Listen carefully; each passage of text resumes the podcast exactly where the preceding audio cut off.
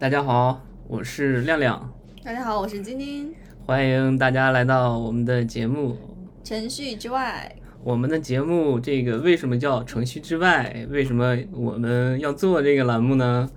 是因为有一个背景的。然后我主要是我的职业是一个程序员，程序员工作主要是整天面对一些代码，然后整个人就特别枯燥乏味，就想在这之外就嗯找一些那个工作之外找一些工作之外的一些乐趣，对，可以丰富自己的生活。那我们今天第一期的主题叫做工作之外的乐趣。说到工作之外的乐趣，那我们是为什么要寻找它呢？为什么要寻找工作之外的乐趣呢？嗯，我刚才说了，我的工作很枯燥，之前整的 整天面对代码，然后对，因为这个代码工作已经有有七八年了嘛，然后现在就是说寻求寻求工作之外的一种一种生活的一种方式，然后平时你看。那你你你你有什么？你为什么要寻找工作之外的乐趣？你是干什么的？来介绍一下。刚才晶晶说不想介绍，那就不介绍了。然后，那我主要就是我说吧，嗯，就是，哎，反正我们这一行就是说，就是说比较，都是说内卷嘛，卷的比较厉害。其实行每行每业都内卷，但是程序员这一行就是卷的特别厉害，特别枯燥。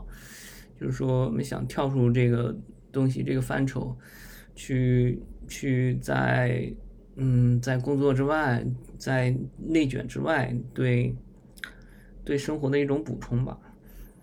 嗯嗯。那么在工作之外，你有一些什么方面的生活呢？来给我们简单的介绍介绍。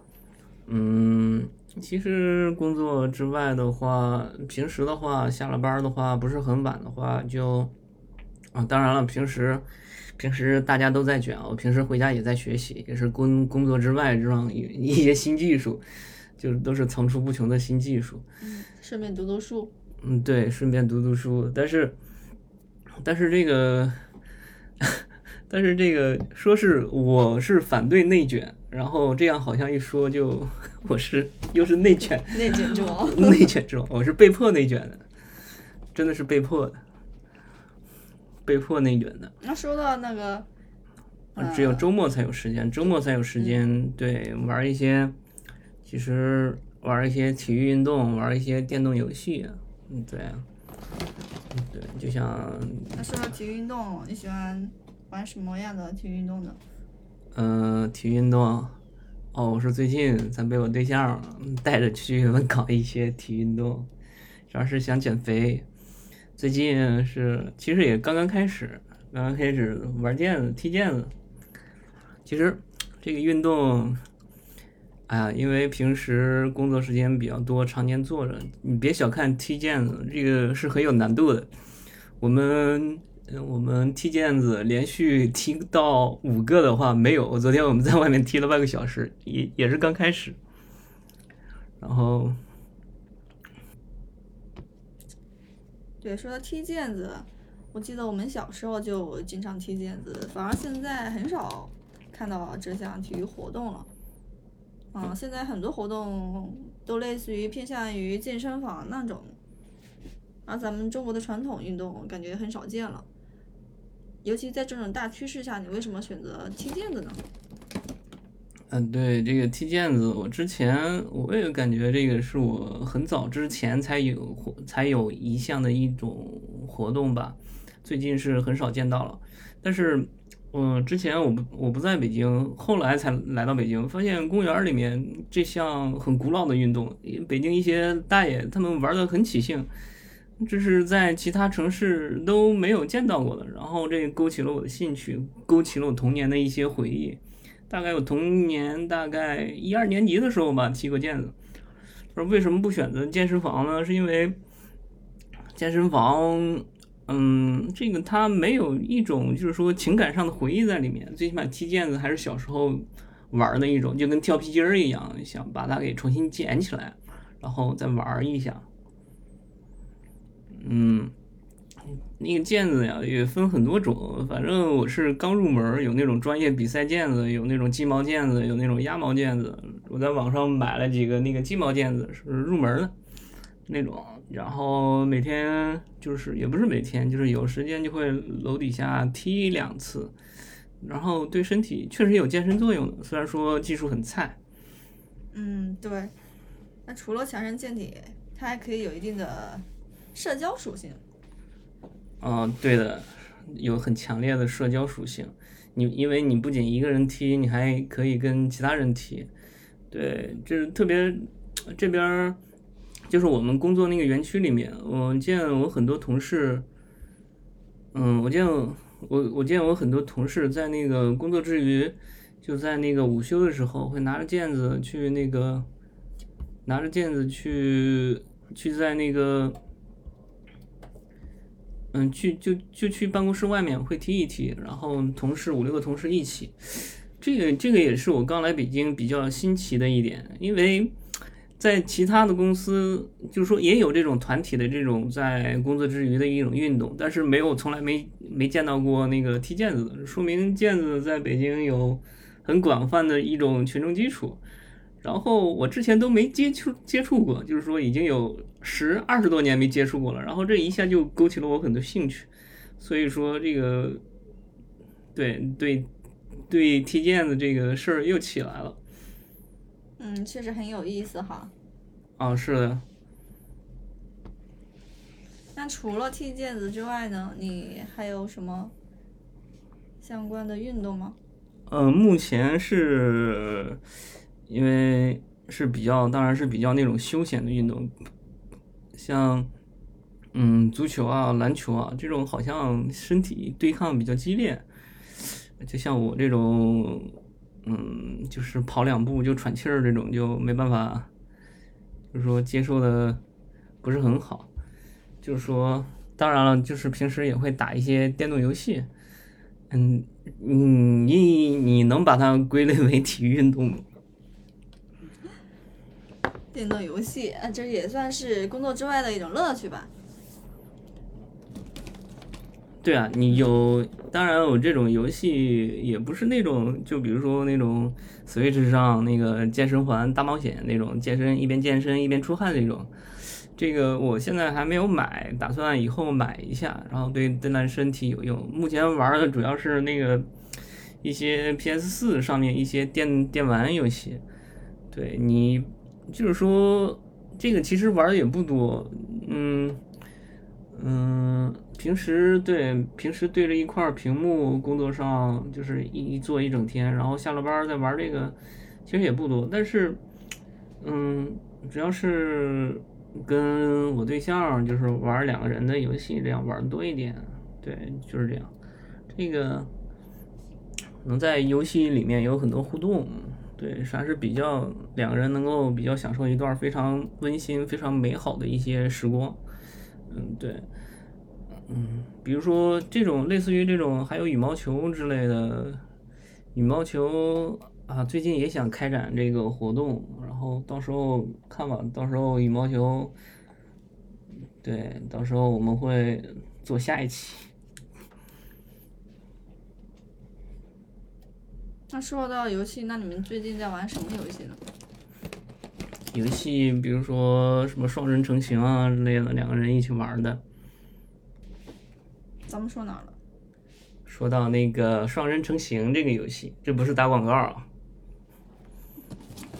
打广告也没钱，我们小节目。对了，那除了体育运动和一些电动游戏之外，你还有什么？啊，乐趣吗？工作之外的。工作之外，平时也会自己琢磨一点吃的，嗯，但是美食都一般般吧。我自己做的只能说是黑暗料理。嗯，对，做美食，对相相对于某一些人来说，可能就是黑暗料理，但对于呃另一部分人来说，可能就是一种，也是一种生活的乐趣吧。啊，对，比如像你。你对做美食就挺有兴趣的，对吗？啊，对。那你给我们讲讲呗。对，比如说你对什么食物特别偏好啊？就是食物，嗯，比如说做美食，有的人能解压，有的人觉得就是一种负担，就是就像就像有的人做食物解压的话，他也会偏好什么什么食物，让自己吃起来非常爽，什么什么食物吃起来他就不做。对，就像我来说，口口味比较重，偏爱于那种辣的、咸的跟辣的，一般喜欢做一些剁椒类的呀，或者放辣椒多一点的，感觉能刺激自己的味蕾。然后最近因为哎长痘太上火了，然后昨天晚上做了一道菜啊，也觉得特别好吃。来跟大家简单说一下那个，就是买了那个新鲜的花蛤、粉丝，还买了一点那个虾，准备做那个花甲粉丝。想到花甲粉丝肯定以前不都是放一点辣的吗？这是上火了，不能吃辣的，太多痘痘了，哎，没办法，这就买了那个浓汤宝。浓汤宝大家都知道吧？那个买的那个浓汤宝，鸡汤我不知道，你介绍一下浓汤宝。浓汤宝就是一种凝固的一种鸡汤吧，那种调料那种东西，就是比较鲜美的。然后我们就把那个一些材料，粉丝啊、洗好的花蛤呀，还有一些虾，然后放进去，然后煮，嗯，放水煮，然后把那个浓汤宝放进去。我当时想着是不是放浓汤宝就够了，然后又想起以前以前在一个小店里吃过那种不辣的花甲粉丝，他们是那种蚝油口味的，后来我又加了点蚝油，味道确实特别鲜，特别鲜，挺棒的，大家回去可以试一试。嗯，确实特别甜，我吃过，很不错。然后，然后那个叫那个浓汤宝，是不是煮面条都好吃啊？我感觉下次试试黑暗料理，我做一下煮面条。不管怎么说，哎，其哎实会做黑暗料理的人肯定会做好火锅。我觉得火锅应该是一个很不错的一个选择。我觉得呃，基本上人人都能做吧。对，火锅它比较简单嘛，火锅对你你一个人吃、两个人吃、三个人吃，现在不是还有那种自热锅嘛？对，这种火锅的社交属性也就弱了。对，反正就简单，什么一些零碎的往里放，买个买个火锅底料，一个锅，然后都能出的吃的很香。对我平时呃也经常吃火锅，对。对，涮涮肉啊，涮涮毛肚啊，都特别好吃啊。嗯，对，就老北京涮肉啊，之前就是北京人特别喜欢吃涮肉，这也是对我印象比较深的。就像其他城市，就涮肉店没有听说专门就是有个牌子就叫涮肉店，大家都是说火锅啊之类的。嗯，老北京涮肉跟咱们其他城市可能不一样，咱们是铜锅清清水涮。啊，对，我还记得我第一次吃东来顺的时候，哎，我我还问他，这就是汤吗？这就是汤吗？就是就是白开水。对对对，它就是白开水，然后里哦面可能有一点什么葱啊什么之类的这些东西啊。哦，对，那种白开水就是白开水涮肉，这也是一道美食，在北京算是，嗯，对，对，那你喜欢吃老北京的铜锅涮肉呢，还是喜欢吃四川那种重口味一点的呢？嗯，我更喜欢清淡一点的潮汕火锅，另一种选择了。对。其实美食对于我们来说，不仅是那个填饱肚子，它更是一种有治愈的成分在吧，温暖我们的身心。然后，爱做美食的人觉得它是一种享受，是一种乐趣，在我们疲惫的工作之外，呃，带给我们一丝慰藉。当我们做好一份满满的饭菜，跟我们的朋友、家人们一块分享时，那这有一份那个就有一份独特的满足感，啊一独特的幸福感。对对，就有的人他把这种做美食当成一种非常有仪式感的一个东西。当他完成了这一套东西、这一套流程之后，他就感觉他的生活最起码这一天是圆满了。就是美食对他来说是一种信仰一样的东西，或者说，或者说就是一种很程序化、很吃式的那种东西，他们做起来就会很满足。我不知道你是不是这样的人，反正对那些美食家啊，他们就像什么蔡澜或者《舌尖上的中国》，他们他们为了某一个食材，就专门去那个地方去吃。当然，当然这是那种非常高层次吃的，就是吃的形式显得很高级。对，但是对于我们普通人来说，就是在工作之余啊，嗯，对你也可以搞得有程序，有有非常有那种高级感一点，有非常程序化的东西在里面。对，比如说烘焙，比如说那些，对他们一整套搞下来之后，就感觉，然后再嗯亲口尝到自己的美食。然后就，对，非常，我见朋友圈也有人晒，感觉就非常高级。是不是会有人做蛋糕之类的？啊，对，很高级，但是我不会做。很好看啊，也很好吃。嗯。那是刚刚说到《舌尖上的中国》，那些导演就去全国各地拍摄那些咱们很有意义的一些美食节目。那说到去全国各地。那旅游也算是咱们工作之外的一种乐趣。啊，对，旅游也是工作之外的乐趣。我也挺喜欢旅游的。我，对，因因为我平时周末的话也喜欢出去。对，因为刚来北京，觉得看哪儿都新奇。我特别喜欢一个地方，就是北海公园。嗯。我去的次数非常多，但是但是每次都想去。这对北京对我来说就是一个旅游。就是游玩，算是一个游玩属性的。对，因为我之前来北京来的少，就也算是旅游吧。因为今年是 头一年来北京，对，算是旅游，也能算是游玩吧。那你为什么对北海这么这么有钟情呢？有什么地方特别吸引着吗？哎，我就就是北京的这个北方的一个城市，然后里面有水，还那个水还叫海，然后这个海又有很多那个很多历史渊源、历史背景。嗯，然后还有什么白塔周围，还有一个什么小船推开波浪那个，就感觉特别好。阳光好的话，就感觉很朝气，很朝气蓬勃。对，北海公园那一块人气一直是特别旺的。嗯，能感受到美景之外，还感受到咱们的人气。嗯，对，你在北京生活了这么多年，你觉得哎，旅游对你来说，北京肯定你就待腻了。对你，你有没有特别憧憬的那种，觉得自己必须要去的？必须要旅游的那种城市啊，对啊，氛围啊或者之类的东西。嗯，可能以后想去一趟广州吧，广州去尝尝美食。哦，对，我也特别喜欢潮汕火锅，那是，但是我我不知道这个潮汕火锅和广州那边美食有什么区别啊？总感觉都是南方。潮汕火锅是是广州那边的，是广州他们那个潮汕是广州那边一个地方，是一个。应该是一个市吧？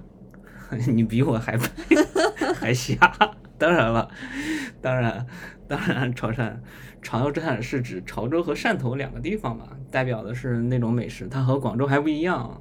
对，到时候去广州看看吧，有什么美食之类的。广广哦对，哦我说的是它属于广东省，说错了，它属于广东省。啊对。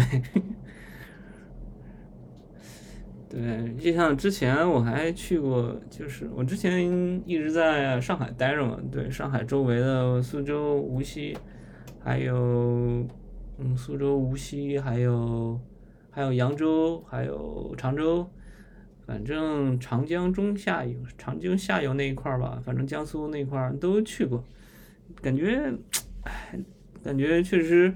是江南吧？江南那些地方城市基本上都去过，感觉那边的一些风情，还有一些景色和北京的确实不一样。嗯，对。嗯，说了扬州啊，我之前去吃那个大煮干丝，也挺好吃的。嗯，对，那确实很好吃，也确实吃到去扬州玩的时候，确实确实是他们地道的一个淮扬菜嘛。嗯，对。然后瘦西湖。瘦西湖是因为跟西湖我也不清楚是有什么联系吗？不过确实风景是特别亮丽，哦，对，看的人特别。去了一会儿，虽然就是说是走的时间有点长，但是整个人的身心是非常的放松。那边的风景有的嗯，应该有的是天然的，有的是人工造的，反正怎么说都是特别特别美的，是一种欣赏，是一种嗯由心而外的那一种赞叹。嗯，对他们，对，就是苏，就像那种苏州园林嘛，苏州苏州园林，或者说就是他们那边的园林特别特别特别特别好看。比如说那个瘦西湖，瘦西湖它那个我们当时是从南门进的，大概北门附近大概有一半的瘦西湖都是用那个南方的那种园林来表现的，但是它那个园林，嗯，做的就跟就特别能体现出那种。那种美，那种美，它又是那种天然的，就像园园林讲究那种自然之美嘛。对，它做的就是，就是你不能说是大自然的鬼斧神工，就是人类的那种鬼斧神工，就把它做的就跟天然的一样。经过人工雕刻的。对，经过人工雕刻了。大概瘦西湖北门那一大片儿吧，当时我们太累了，没有仔细去玩儿。那一大片儿，你就特别那种人为的那种园林景色，真的是非常牛的。应该不输那个苏州的那几个园林，比他们那个要对啊，不能不能吹一个贬一个是吧？当然是那个非常在那种唯美之外又多了一丝大气，非常好看。嗯，以后有机会还可以去看一看，确实是值得大家推荐去去旅游的一个景点，确实是非常不错的，值得推荐啊。哦，对对对，然后就像，嗯，对。嗯，你之前是不是还去过什么乌镇？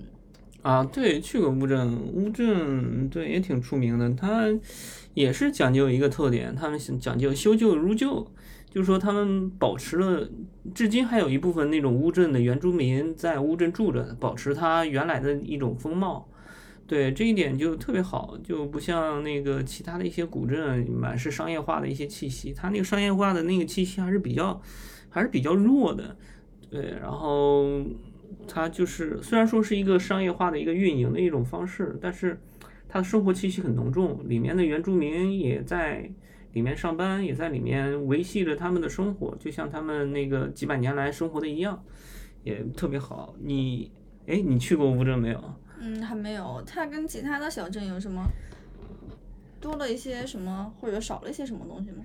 嗯，多了一些，就像说的，他们是真的是古镇，真的是古镇上的居民，真的是古镇之上的生活方式，对，特别特别有诗意，特别有生活气息。嗯，就像那种，嗯，现在大部分的古镇都是有，都是非常商业化的气息非常浓重嘛，基本上没有那种他原来的那种居民了嘛。那个乌镇不一样，乌镇它是做的非常好，它原来的生活方式，原来的居民都还在。那它就是比其他的古镇多什么吗？有多什么吗？嗯，有多什么？那就是多了一些生活气息，多了一些烟火气。当然，这个烟火气是他们不是商业带来的烟火气，是他们几百年来那么那么的一种生活方式带来的一种烟火气。你去过其他的一些地方吗？比较出名的地方，比较你觉得比较满意的地方？还有个地方，我觉得也特别值得大家去旅游游玩的，那个厦门。但是我毕业旅行当时去的，也是我目前去过最南方的，咱们国家最南方的一个城市了。当时去了那就感觉天特别低，然后树特别高，那边应该是很多。应该是椰树吧，特别高，就一看就感觉有点来到那个呃亚热带的那种感觉。你是去的鼓浪屿吗？厦门哪里？鼓浪屿还是其他地方？是不是能看到海？直接就能看到海海边？对，对，去了厦门，厦门大学，然后也去了鼓浪屿，嗯，然后厦门大学，我都忘记当时是怎么进去了。好像没有门禁，当时能能让我们进去。嗯，估计现在不行了，现在疫情比较严重，你出北京都感觉有点困难。对，然后感觉整个大学也特别大，然后有一个类似于圆形走廊的地，那里也有好多涂鸦的地方。然后特别壮观，特别特别多的涂鸦，那里就是也算是一个厦门大学的一个打卡点吧，很多人在那里拍照，找适合自己的那个涂鸦的图案。然后之后，然后发现厦门还有一很多很漂亮的建筑，类似于小别墅之类的。尤其上了那个岛鼓浪屿，嗯，有很多特别漂亮的小洋楼，还有一些类似于其他国家以前的驻扎地吧，类似于哦日，哦，日厦门厦门之类的哦，对，厦门是不是之前做过别的国家殖民地啊？我历史学的不好，还是怎么样？是郑成功下西洋？郑成功那是去的台湾是吧？哦，对，那肯定也近啊，台湾对面就是厦门的，呃，对吧？对我记得当时对，当然一个地方荷兰人，嗯对，厦门跟台湾很近，之前他们就说，以以前他们就是打炮，他们对面就能听得到。是的，是的，打炮都能听得到。嗯，然后那边厦门那边特产应该算是海鲜吧，各类的海鲜。嗯，然后福建还有一个地方，应该离厦门也不太远，他们的特产是菜刀。你知道这个是有什么来来来源吗？菜刀我知道，炮弹壳做的。对对对我上学的时候，历史老师给我讲的。对，就是因为台湾他们那边打过来的炮弹，在咱们福建某一块空地上，但是那个材料特别好，然后拿来做菜刀，特别锋利，特别棒。嗯。然后这一块就成了他们那的特产了。是的，是的。然后鼓浪屿，嗯，可能鼓浪屿商业化是有一点严重了，不过我还是喜欢他们那种建筑吧，即使有一些呃洋楼啊，可能被租出去做一些商业化的活动，比如说卖一些特产吃的之类的，然后但是也能进去，然后呢小洋楼进去拍照，嗯。当时去了一个小洋楼，是红砖的，红砖建造，然后圆形的设计，也是特别棒。是的，那有机会我也一定要去一趟，去一，趟。然后你知道，当然，疫情比较好的话，比较那个什么，疫情快点结束。你知道那边行道树一般有哪些吗？什么树？行道树，什么是行道树？就比如说咱们走走道树，有一些樟树啊，或者一些别的什么树。哦，他们是不是榕树或者梧桐树？嗯？呃，可能也有吧。然后那边有见过椰树吧？那其那应该是不是椰树？哦，椰树就在那个行车那个道路两边儿，不怕椰子熟了砸到人吗？不知道会不会。还有芒果树，芒果树能长多高啊？芒果树没见过。因为它地上真的会有一点芒果。哦哦哦，我知哦，我知道，知道、嗯那种小灌木丛。嗯，然后对，然后好像有些人家会种那个桂圆桂圆树吧，应该是桂圆树。哦，桂圆树它就是龙眼树，它新鲜的时候是龙眼，然后它晒干或或者烘干还是怎么着，它之后就变成那个桂圆。桂圆了。嗯，嗯，然后的话，啊，这个聊旅游聊的时间很长哈。嗯哎，最近疫情比较，对，也耽误大家比较出行。对，然后还有其他，或者说，反正我们的一个观点就是，工作之外，工作是为了谋生嘛，在谋生之外，剩下来的你的时间才是你的一些时间，你的时间才能可能才能称之为生活的意义所在吧。然后这是这也是我们第一期节目，来来个总结，来一个那个那个拔高一下利益。